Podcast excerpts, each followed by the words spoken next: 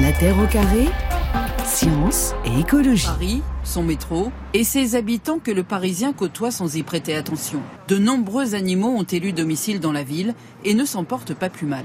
On arrive sur la petite ceinture ferroviaire du 16e arrondissement, qui se développe sur un kilomètre 2, et on y a reconstitué plusieurs habitants. Et pour les plus chanceux, les plus observateurs, à l'aube ou à la nuit tombée, près d'un parc ou d'un cimetière, la rencontre avec un hérisson ou même un renardeau n'est pas impossible. Voilà, c'est un petit reportage de France 2 en août 2018 avec euh, la voix de Xavier Japio, qui est naturaliste. Qui sont donc ces petits mammifères qui habitent nos villes et qui pourtant nous sont bah, peu familiers? C'est le sujet de l'émission avec vous, Géraldine Véron, Benoît Pisanu. Alors en janvier dernier, euh, Benoît Pisanu, vous avez publié dans The Conversation avec vos collègues Christiane Denis et Aude un article justement sur cette biodiversité euh, méconnue des petits mammifères. Comment est-ce que vous expliquez ce, ce manque de connaissances purement scientifiques sur ces animaux? Euh, probablement que, en fait, ce sont des petites euh, espèces très communes, euh, très discrètes, comme vous l'avez euh, fait remarquer tout à l'heure, et donc du coup, on s'y intéresse très peu, tout simplement parce qu'on ne les voit pas. Mhm. Par ailleurs, elles sont comme je disais, très communes. Elles n'ont pas de particularité euh, autre que en fait leur diversité. Et donc euh, voilà, je pense qu'il y a un peu une euh, donc tout le, monde s'en fout, tout le monde s'en fout un peu. Oui, c'est ça. Tout le monde s'en fout. Euh, de tout le monde les connaît, mais tout le monde s'en fout. Ouais, alors justement, tout le monde les connaît pas, ah. tout le monde croit les connaître, euh, et donc voilà, cette petite biodiversité ouais. commune est, est, un peu abandonnée. On va préférer peut-être étudier des beaux animaux, etc. Ouais. Ou, des, ou de gros mammifères en ville, par ou exemple. De gros hein. mammifères tout de suite, Géraldine Véro, ça va plus attirer l'œil du public. Hein. Oui, et sauf qu'il n'y a pas de très gros mammifères en ville. Hein. C'est plutôt des, on va dire, des moyens après. Ouais. Euh, oui. Et, et on. Euh, globalement, voilà, et globalement, sont comme ce sont des espèces relativement communes et finalement assez peu nombreuses malgré tout en termes de diversité d'espèces. Bon, il n'y a pas forcément un attrait ouais. important, même si euh, à l'heure actuelle, quand même, les études se développent. Euh, oui, on, on va le voir. Il y en a beaucoup études, dont vous êtes voilà. occupé justement. Mais alors, quel serait le meilleur moment de la journée hein, Je prends vraiment 24 heures pour euh, voir quand même ces animaux pour ceux qui souhaiteraient, euh, Benoît Pisanu, le faire? Assez tôt le matin. Ouais. Euh, vraiment, c'est là où on fait les rencontres les plus sympathiques. Mais assez tôt, c'est quelle heure Soyons mmh, précis. bah, on va dire dans, bah, par exemple, quand on va sur le terrain travailler, on commence dans l'heure qui précède le lever du soleil. Ouais. Et là, euh, c'est à ce moment-là où il faut être un peu près. Et puis c'est là où on a des chances de voir justement, des... en tout cas à titre personnel, me balader un peu partout. C'est à ce moment-là que j'ai les, les, rencontres les plus rigolotes avec des, des petits renards d'eau notamment. C'est vraiment vraiment incroyable. Ouais. Et pour sur de plus petits mammifères, alors même que alors, des renards d'eau. plus petits mammifères. Le problème là, c'est que même moi, en faisant énormément d'efforts, un campagnol qui se balade euh, sous du lierre, hein, sous, sous ouais. un tapis de lierre, c'est impossible à voir.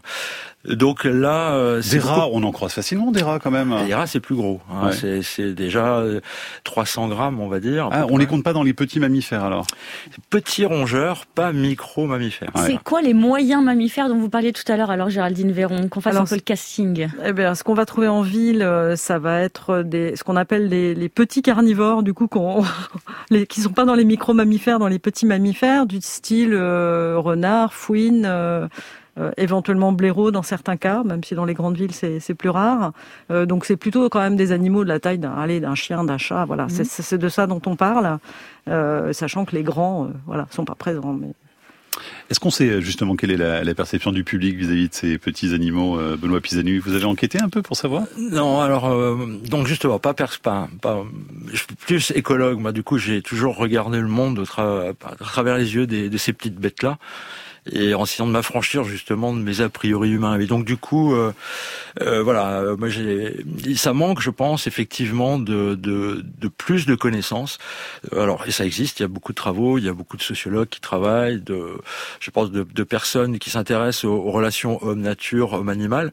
Et, et mais il faut qu'on croise plus fortement, plus fermement le point de vue des écologues, par exemple, avec on va dire plus les, sciences humaines, les gens qui ont plus l'habitude d'explorer les sociétés, les cultures. Et là, votre travail, il concerne euh, les villes de France métropolitaine ou c'est les mammifères de toutes les villes de partout? Parce que alors du coup, ça change beaucoup les espèces, j'imagine. Ah, ah, tout à fait. Donc, alors là, le petit projet Muridé euh, qui avait été initié et qu'on va tenter de poursuivre prochainement, c'est vraiment Paris. Euh, ah, parce qu'avec Christiane, Denis et Aude, euh, en fait, on s'est aperçu, c'était au cours d'une séance de terrain, en discutant avec Christiane comme ça, on s'est aperçu qu'en fait, on a reconnu qu'en fait, quand on cherchait l'information sur Paris intramuros notamment, il y avait, c'était très fragmentaire, très peu. Et donc du coup, euh, comme modèle de grande ville, de grande métropole, de même grande mégalopole, mais euh, occidentale, euh, bon voilà, ça manquait un peu. Alors que effectivement, par ailleurs euh, à Berlin, en Allemagne ou dans d'autres pays d'Europe, il y a des études qui sont mmh. conduites. Je parle pas des Anglais qui sont je sais pas combien d'années Mais moi, je parlais même, je sais pas, j'imaginais en Inde, j'imaginais au Brésil, euh, ah sur d'autres continents carrément. Oui, il y, a des suivis de temps en temps. Euh, alors euh, c'est vrai que c'est pas toujours facile de les étudier, comme on le disait pour euh, pour la France ou pour Paris. on les connaît, on, on les étudie pas parce que c'est des espèces communes. Mais il y a de plus en plus de suivis. C'est pas forcément des études scientifiques et d'écologie, mais beaucoup de piégeage photographique, par exemple. Alors les Anglais l'ont fait beaucoup et font même euh, travailler euh, le public euh, par des émissions de télé, etc., pour que les gens diffusent leurs informations et ce qui donne des grosses bases de données sur la présence de certaines espèces. Mais j'ai des collègues, par exemple en Inde, qui ont mis des pièges photos, qui se sont rendus compte qu'une espèce très rare, comme le chat pêcheur, dans certaines villes indiennes, et pouvait être présent. Qu'est-ce que c'est le chat pêcheur? Euh, C'est une espèce de félin euh, qui est un chat qui pêche, comme son nom l'indique, mais qu'on pensait tout ça assez rare en fait, mhm. hein, et qu'on voit très peu, parce que c'est une espèce très discrète qui demande certains types de milieux de vie et de proie mais dans certaines villes où il y a des points d'eau, où il y a de la nourriture, euh, cette espèce peut s'adapter aussi en ville, ça se voit dans certains cas. Euh, c'est probablement aussi parce que ces espaces naturels euh, diminuent, donc si elle trouve de la nourriture et des points d'eau, elle... et donc ce type d'études qui sont plus des suivis, hein, d'observation, ça se multiplie quand même dans, dans, beaucoup beaucoup de villes du monde. Singapour est un autre exemple. Euh, où on pourrait imaginer que voilà, il y a que des grandes tours et qu'on verra jamais rien, mais en fait, il y a aussi quand même des espaces naturels, des grands parcs, et il y a mm. beaucoup de, de, jeunes notamment qui s'intéressent beaucoup à ces, ces espèces, euh, qui sont aussi, pareil, des espèces relativement communes. Alors après, c'est des espèces exotiques pour nous, hein, évidemment, mais elles sont sur place. Et vous qui vous intéressez alors au raton laveur, Géraldine Véron, vous l'étudiez où alors exactement? Alors nous, on a commencé une étude sur le raton laveur, euh, en fait, dans les Antilles. C'est une espèce qui a été introduite, donc on ne savait pas d'où elle venait déjà donc euh, même si on savait que c'était euh, une espèce euh, nord-américaine, pendant longtemps ça a été considéré comme une espèce endémique des Antilles. D'ailleurs c'était l'emblème du parc national et d'un zoo en Guadeloupe. Et donc par la génétique, on a bien pu confirmer que c'était bien, ça vient bien d'Amérique du Nord. On pense que ça a été introduit probablement au cours du XVIIIe siècle. Mais on les trouve en ville? Et on peut les trouver. Alors c'est une espèce qui, euh, dans sa région native, hein, c'est-à-dire euh, l'Amérique du Nord, euh, États-Unis, Canada, peut se trouver en ville. Et on sait que les mhm. ratons laveurs. Sur Internet, on voit des, des, parfois des présentateurs télé qui se font directement. Voilà, tout à fait, qui viennent fouiller les poubelles. Les gens ferment leurs portes parce qu'ils ont toujours peur qu'ils rentrent et viennent voler quelque chose. Alors à l'heure actuelle, c'est une espèce aussi qui est introduite pas uniquement aux Antilles, en France, mais sur le territoire métropolitain et qui est présente en fait dans beaucoup de pays d'Europe et, on, et dont l'aire de répartition est en train d'augmenter très rapidement.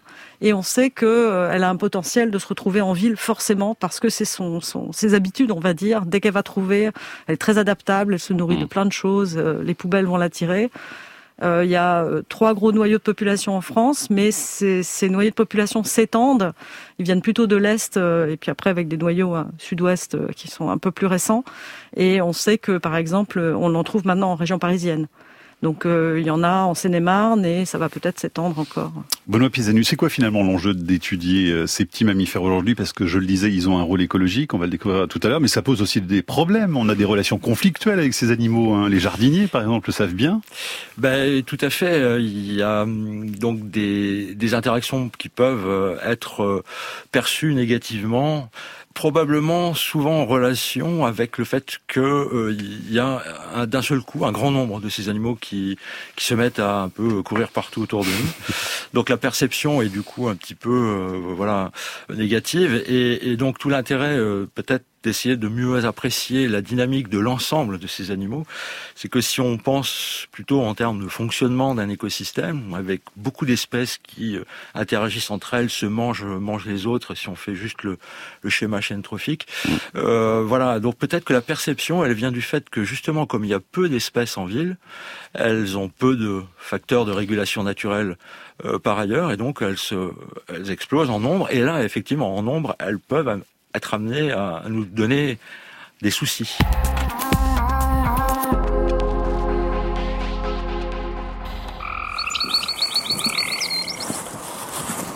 On a fait un inventaire de la faune et de la flore dans le jardin des plantes.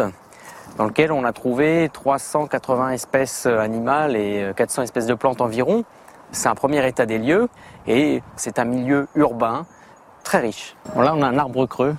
Alors ça, c'est intéressant parce que ce genre de cavité eh ben, permet à, des hiboux, des chauves-souris, euh, des chouettes de pouvoir euh, nicher. Et euh, bah, c'est intéressant d'en laisser vieillir pour que toute la biodiversité qui est adaptée à, cet arbre-là puisse être présente également. La voix de Vincent Graffin, délégué au développement durable et à l'expertise. C'est une vidéo du Muséum national d'histoire naturelle enregistrée en 2010 pour parler des petits mammifères des villes avec nos invités Géraldine Véron et Benoît Pisanu.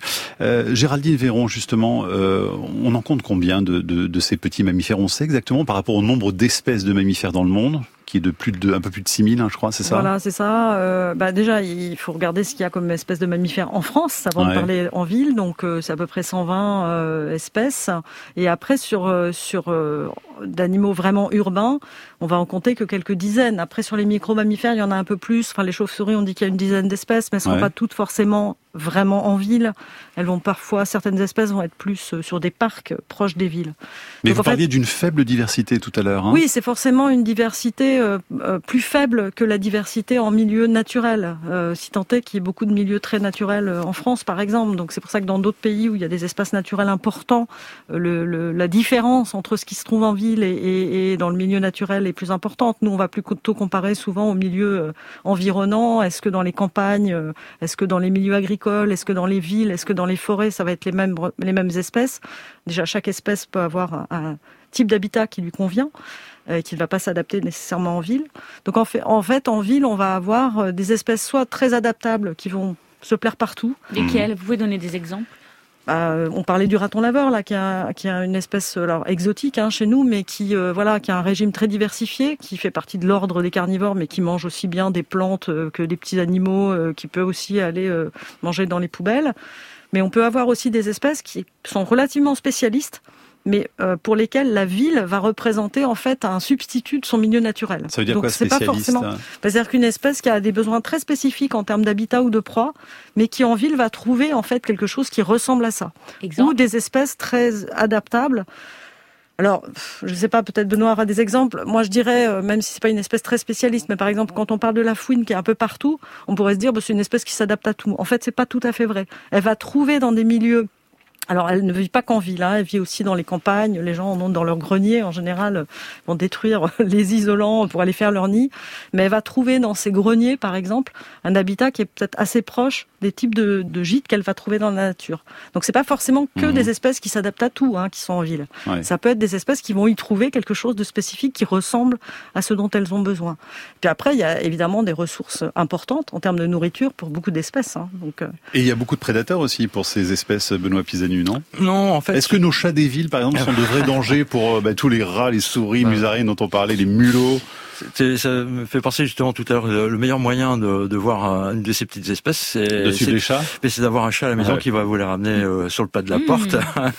euh, en fait, pour revenir sur Géraldine, il y a justement ce qui est très particulier, c'est qu'on peut voir des gradients en fait, euh, quand euh, on prend des euh, zones périurbaines, alors c'était des mots, enfin c'est un mot difficile à définir, mais là où il va y avoir plus de grands parcs ou de plus de grands espaces verts, et qu'on va vers l'intérieur du centre-ville, entre guillemets, où c'est beaucoup plus minéralisé, beaucoup plus euh, modifié. On voit bien qu'il euh, y a un gradient, c'est-à-dire que le nombre des espèces, de, par exemple, de micro-mammifères qui vivent, euh, vraiment avant au parc de Sceaux, euh, va y avoir en fait, il y a du copagnol agreste, de la, deux espèces de musaraignes, il y a du mulot, il y a du copagnol roussâtre, il y a de la belette, il y a de l'écureuil, mmh. il y a tout Il y a de l'espace vert là, il y a beaucoup d'espace vert. Un grand espace vert. Et puis plus on va vers l'intérieur des villes, on s'aperçoit que certaines de ces espèces, petit à petit, se raréfient où sont justement, comme disait Géraldine, localisés uniquement dans des petits patchs d'habitat qui leur sont très favorables. Et en général, euh, celles qui sont le plus adaptables, comme tu disais, par exemple le mulot, le mulot est un, une espèce, le mulot sylvestre, le mulot des forêts, la souris des forêts, est vraiment un animal qui vit aussi étroitement avec nous et qui s'adapte bien. Par contre, on parlait du compagnol euh, agreste tout à l'heure, qui est un petit herbivore. Lui, c'est beaucoup plus compliqué. Il, voilà, il est herbivore strict et, et au niveau de ses ennemis, ils sont pas très nombreux. On a plein de messages pour vous de la part de nos auditeurs, des villes et des champs, j'espère aussi. On a même Chloé qui nous écrit de New York. C'est la classe. Elle habite en pleine ville, donc à New York. Nous avons toute une famille de ratons laveurs dans le jardin, dit-elle. On les entend se battre toute la nuit. Euh, on a également un message de, de, Sylvie qui, elle, habite euh, en pleine ville, à côté d'un collège à Cormeil en Paris, donc en banlieue parisienne. Et euh, nous écrit que vers 22 heures, un renard passe sur le, le mur de sa clôture pour, dit-elle, je pense manger les croquettes euh, des chats voisins. Et ça fait plus de 10 ans qu'elle voit les, les renards passer comme ça. Et puis on a euh, deux questions qui concernent les fouines. Alors toujours euh, en banlieue parisienne, Zoé, euh, qui habite dans, le nord de Paris, les fouines, dit-elle, se baladent entre jardin, parking et rue. Euh, et certains voisins disent, oh là là, il faut absolument les piéger et les tuer parce que ce sont des nuisibles. Donc elle demande ce qu'il en est de la réglementation. Et Yvon nous écrit pareil en disant que lui, il est à Lyon, pas très loin de Lyon, à 15 minutes du centre-ville. Il y a beaucoup de fouines, dit-il, y compris dans notre grenier. Donc, qu'est-ce qu'on peut faire en respectant la biodiversité? Alors la première chose, c'est de savoir que quand on piège une fouine, il y en a sûrement une autre dans le secteur qui va venir s'y installer. Si le, grenier en question est très favorable, euh, c'est-à-dire qu'il a un accès, euh, il, constitue un bon, euh, un bon habitat pour un bon, gîte en fait, hein, pour que ces fouines viennent s'installer pour le repos diurne ou pour faire leur petit gîte de reproduction. Elles vont revenir en fait. Donc en général, les gens les, les capturent les, les tue. Mais on a le droit, pardon, déjà la réglementation euh, Oui, oui, en fait, il y a des espèces. Alors, euh, je j'ai plus en tête la réglementation spécifique. C'est pas des espèces chassables, mais c'est des espèces qui peuvent être euh, classées dans la, la catégorie des animaux susceptibles de causer des dégâts, les ex-nuisibles, même si la notion maintenant a été enlevée, ce qu'on réclamait depuis longtemps en tant que biologiste, ça n'a pas de sens en soi. Euh, donc en fait, en général, la meilleure, la meilleure chose à faire, c'est d'essayer de comprendre par où elle rentre et d'empêcher cette entrée dans le, dans le grenier, par exemple. Mais euh, c'est vrai qu'on sait par expérience qu'on peut piéger euh, pendant longtemps euh, ce type d'espèce et qu'elles reviennent. Ça peut même augmenter, dans certains cas, on l'a vu, euh, ça peut augmenter la dispersion, c'est-à-dire que les animaux vont revenir coloniser euh, facilement et, et, même augmenter les mouvements des animaux. Donc c'est pas forcément très favorable de, de, les, de s'en débarrasser de cette manière, même si dans certains cas c'est, autorisé. Benoît Pisanu, alors ils jouent quel rôle ces petits mammifères pour la biodiversité des villes alors spécifiquement? Ah ben c'est justement toute la grande question. On ne sait pas vraiment encore? Ben c'est-à-dire qu'en fait euh, ils ont enfin, si on voit encore une fois le point de vue de ces petits animaux, euh, donc en fait, ils ont leurs propres caractéristiques biologiques, ils ont leurs propres exigences, et on a vu que par exemple, et donc leur propre fonction dans un milieu, on va dire plus naturel, ou dans un écosystème plus diversifié. Et donc, si on admet que la ville est un milieu très transformé par l'homme, très minéral, c'est pas tant euh, le rôle qu'ils ont que qu'est-ce que l'on pourrait leur offrir comme espace pour qu'ils éventuellement remplissent ce rôle. Mhm. C'est un point de vue un petit peu différent. Et, Mais on, dit, on dit souvent qu'ils disséminent les graines, qu'ils jouent un rôle de jardinier, tout ça, on leur reconnaît quand même des, des vertus à ces animaux. En fait, euh, sans être vraiment des vertus, c'est donc leur leur caractéristique, leur trait biologique, effectivement. Euh, par exemple, bon ben les hérissons sont très bonne presse parce que ce sont les auxiliaires des jardiniers, et ça c'est c'est vrai hein, qu'on a les hérissons à la maison, ben, dans le jardin ça aide. Mais par exemple, les petites musaraignes. Euh, bah, ce sont des insectivores qui vont aussi venir en, auxiliaire de, de, de, de, ce que pourrait éventuellement apporter comme entre guillemets service pas trop ce terme-là, mais enfin, on peut le voir comme ça, à au hérisson. Donc, ils vont pas manger les, les, mêmes choses. Donc, du coup, ça va contrôler les populations d'insectes euh, qui pourraient éventuellement poser des problèmes dans le jardin. Et je parlais des taupes tout à l'heure. On, on, en trouve en, en ville hein, aussi. Ouais. Pas vu euh, sur Paris. J'en ai, pas vu encore sur Paris. Ah, on, en euh, trouve. On peut en trouver ou pas en milieu urbain? euh, Non, périurbain, oui. Euh, Pour quelle raison? Ah, je pense que Parce que je pensais aux galeries justement. Je me disais, est-ce que ça peut creuser des galeries en ville, ces animaux? Ah bah, À partir du moment où, il y a des espaces de sol euh, suffisamment profonds, et oui, oui, il n'y a aucune raison qu'une taupe ne puisse pas s'y implanter. Par contre, je pense qu'elle a du mal à rentrer. C'est le béton qui, enfin, forcément. Oui, voilà, c'est ça. C'est, faut imaginer toutes ces armatures et ces barrières sont extrêmement, obstacles, voilà, obstacles à franchir. Après, euh, pardon, je, pour la taupe, il faudrait aussi avoir une petite idée de quelle est la teneur en en densité de vers de terre dans le sol. je suis pas sûr qu'il y en ait beaucoup dans les pelouses du Champ de Mars, mais je dis peut-être n'importe quoi. Parce qu'il y a un lien voir. entre vers de terre et présence de, de la taupe. Oui, oui, hein, elle se nourrit euh, beaucoup, mm. beaucoup, essentiellement comme hérisson et musaraigne d'ailleurs de ces petits animaux.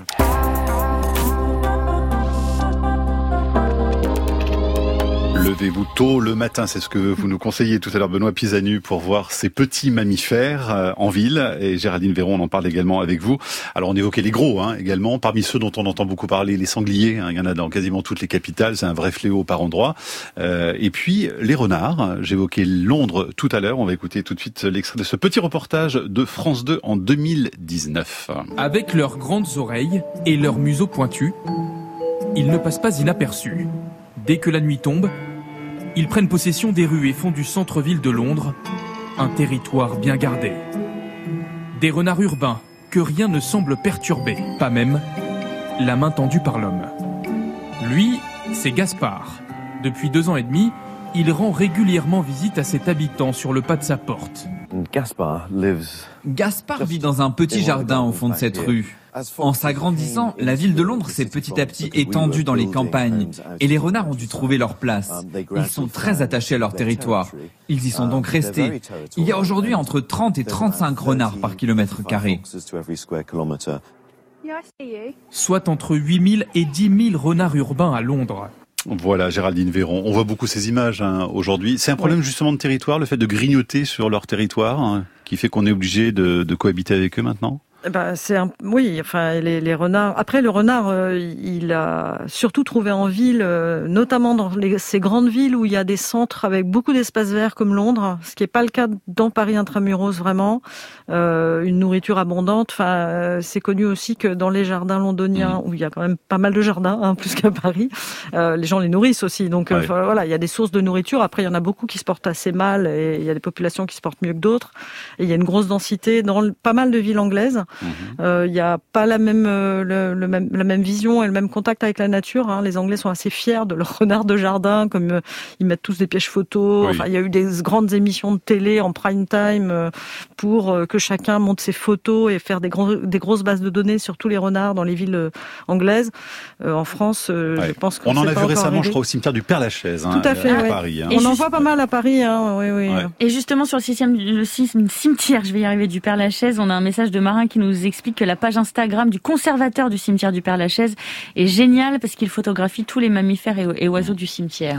Alors là, on évoque bien sûr les, gros mammifères hein, qui sont assez remarquables et alors les petits qui sont au cœur de notre émission, Benoît Pisanu. Euh, vous, alors vous vous occupez aussi des espèces envahissantes parce qu'ils posent aussi des problèmes. Certains viennent d'ailleurs, ils ont été importés et là, ça peut être vraiment la catastrophe par rapport aux espèces euh, Native, oui. ouais. voilà, c'est vraiment une question de définition importante. Donc, espèces exotiques envahissantes, c'est vraiment sont donc des, animaux et des végétaux, euh, donc qui par définition sont euh, transportés en relation avec les activités humaines, que ce soit volontaires ou involontaires.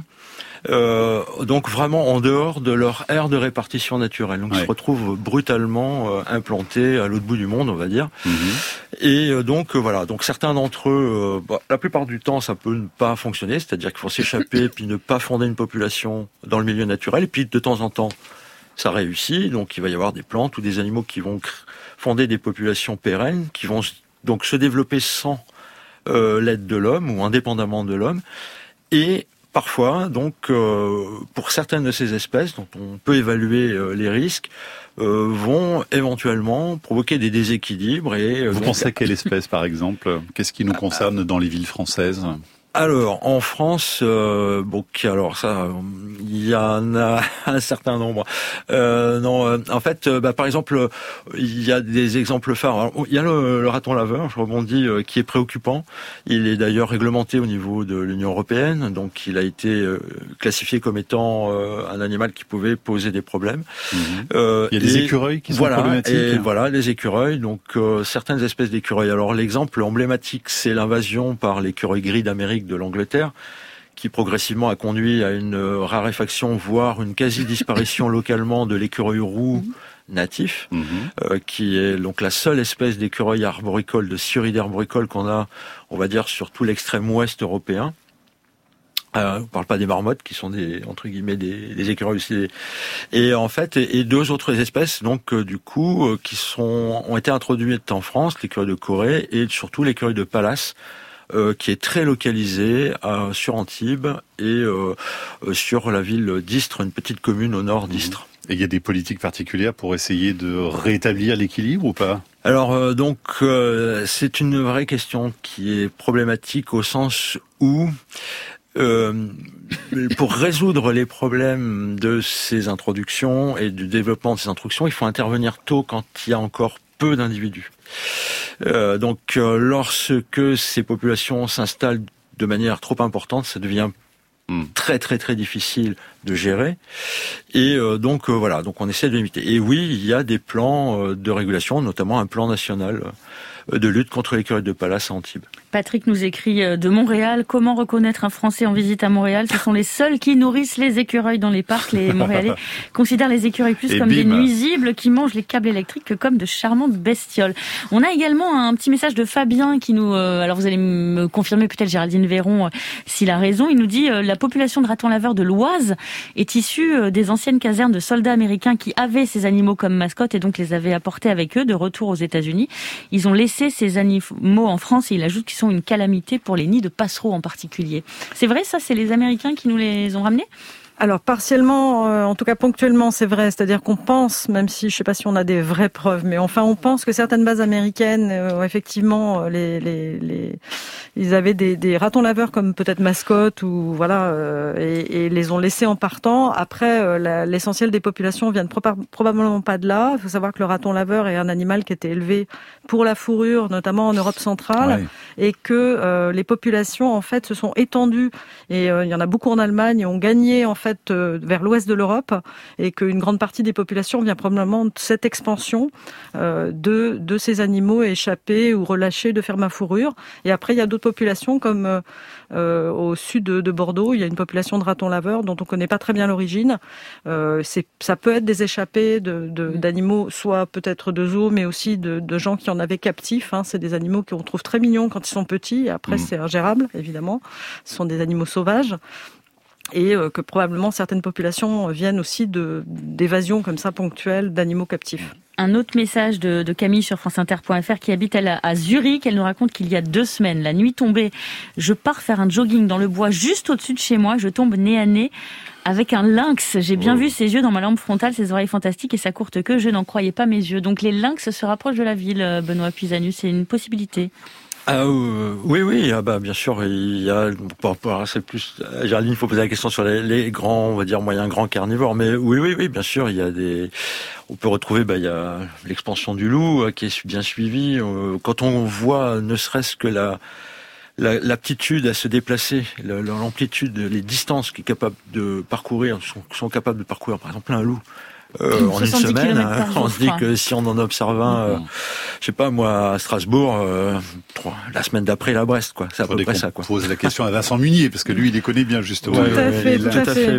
quelle, chance de voir un, un lynx, surtout, et ça veut dire aussi que, voilà, le fait de, de transmettre ce message montre bien l'émerveillement qu'on peut avoir à observer ces animaux. Hmm. Et bon, c'est vrai que les lynx sont pas forcément des animaux qu'on va retrouver en ville partout. Si on les dérange un peu moins, on va peut-être avoir de la chance, mais c'est comme des animaux très discrets qui ont besoin d'espace. Donc c'est assez compliqué, effectivement. Benoît Pisanu, est-ce que ces populations de mammifères sont en déclin comme le reste de la biodiversité? C'est-à-dire que ces petits mammifères des villes, est-ce qu'on quand même on enregistre aussi euh, de fortes pertes de population? Alors, ce qui est attesté, y compris pour cette cette petite diversité commune, c'est qu'effectivement, non seulement elles se réduisent en nombre, mais en quantité, en abondance. Et euh, donc euh, voilà, ça c'est vraiment le, parmi les grandes causes de l'érosion de la biodiversité. On cite souvent euh, la surexploitation des terres et des, des mers, la, la, surexploitation des organismes, etc. Et l'urbanisation, notamment, est aussi l'une de ces grandes causes. Et effectivement, conduit à une raréfaction, une banalisation. Encore une fois, on a nombre d'espèces qui diminuent à la fois en richesse et en nombre, au profit de quelques-unes qui s'adaptent bien et qui s'adaptent donc du coup bien partout. Ce qu'on appelle un peu une vision de la banalisation de la biodiversité en ville. Un autre message sur franceinter.fr d'un jardinier euh, dans un parc en, plein centre de Lyon. Euh, nous savons que des blaireaux, des furets passent régulièrement par identification des crottes. Nous avons des chauves-souris pour lesquelles nous avons d'ailleurs ajouté des abris, des hérissons qui nichent notamment dans nos haies mortes, des écureuils et même un renard que nous avons piégé photographiquement. Il y a aussi certainement beaucoup d'autres petits rongeurs non identifiés vu la quantité de terriers. Donc, euh, il, s'installe parfois dans les parcs des, grandes villes, Géraldine Oui, tout à fait. En fait, enfin, on, on parlait de cette baisse de diversité. Euh, c'est vrai que probablement au 19e siècle, dans une ville comme Paris, il y avait peut-être plus de faune sauvage qu'il y en a maintenant. Euh, après, il y a probablement ces dernières années un peu un retour de ces animaux parce que on reverdit un peu les villes et aussi parce que beaucoup de villes ne traitent plus chimiquement leurs espaces verts, ce qui n'est pas le cas des campagnes alentours et même des jardins des particuliers hein, qui ont tendance à acheter pas mal de produits pour traiter tout ça. Et donc il y a, probablement un, effet de, retour euh, de, ces espèces et euh, qui retrouvent voilà des milieux euh, favorables et peut-être aussi que le public en général est peut-être plus bienveillant maintenant que c'était le cas il y a peut-être quelques années. Nos invités Géraldine Véron, Benoît Pisanu pour nous parler des petits mammifères des, villes. Benoît Pisanu, la dératisation, ça fait partie justement des, campagnes qui sont organisées pour se débarrasser des rats en particulier. Est-ce que d'abord c'est efficace? Est-ce que ça pose de problèmes pour d'autres espèces?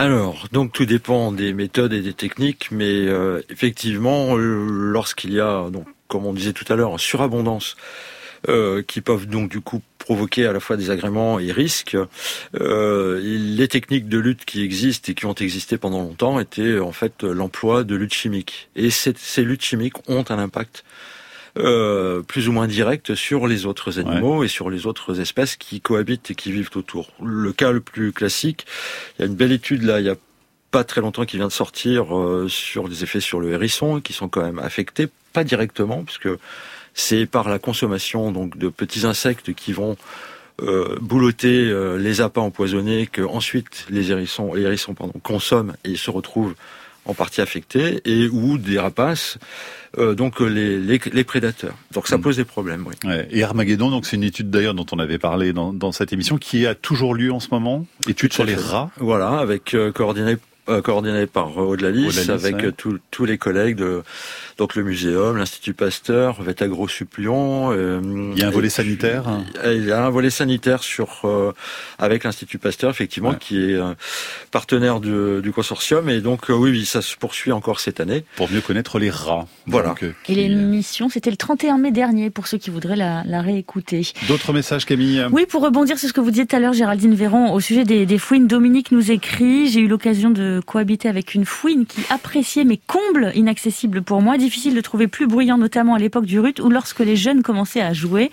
Je l'ai parfois insultée quand elle m'empêchait de dormir, mais pour rien au monde je ne l'aurais chassée. C'était vraiment bien de savoir qu'une espèce sauvage cohabitait chez moi. Donc une petite colloque avec une fouine, ça peut se faire. Ça peut se faire, oui. C'est vrai que ça peut être un peu embêtant et notamment euh, ça, a tendance à les, les, fouines ont tendance à utiliser euh, les matériaux euh, isolants pour pour fabriquer leur nid. Donc c'est vrai que ça peut poser problème. Oui, c'est assez bruyant à certaines périodes. Donc le mieux, c'est de trouver par où elle passe.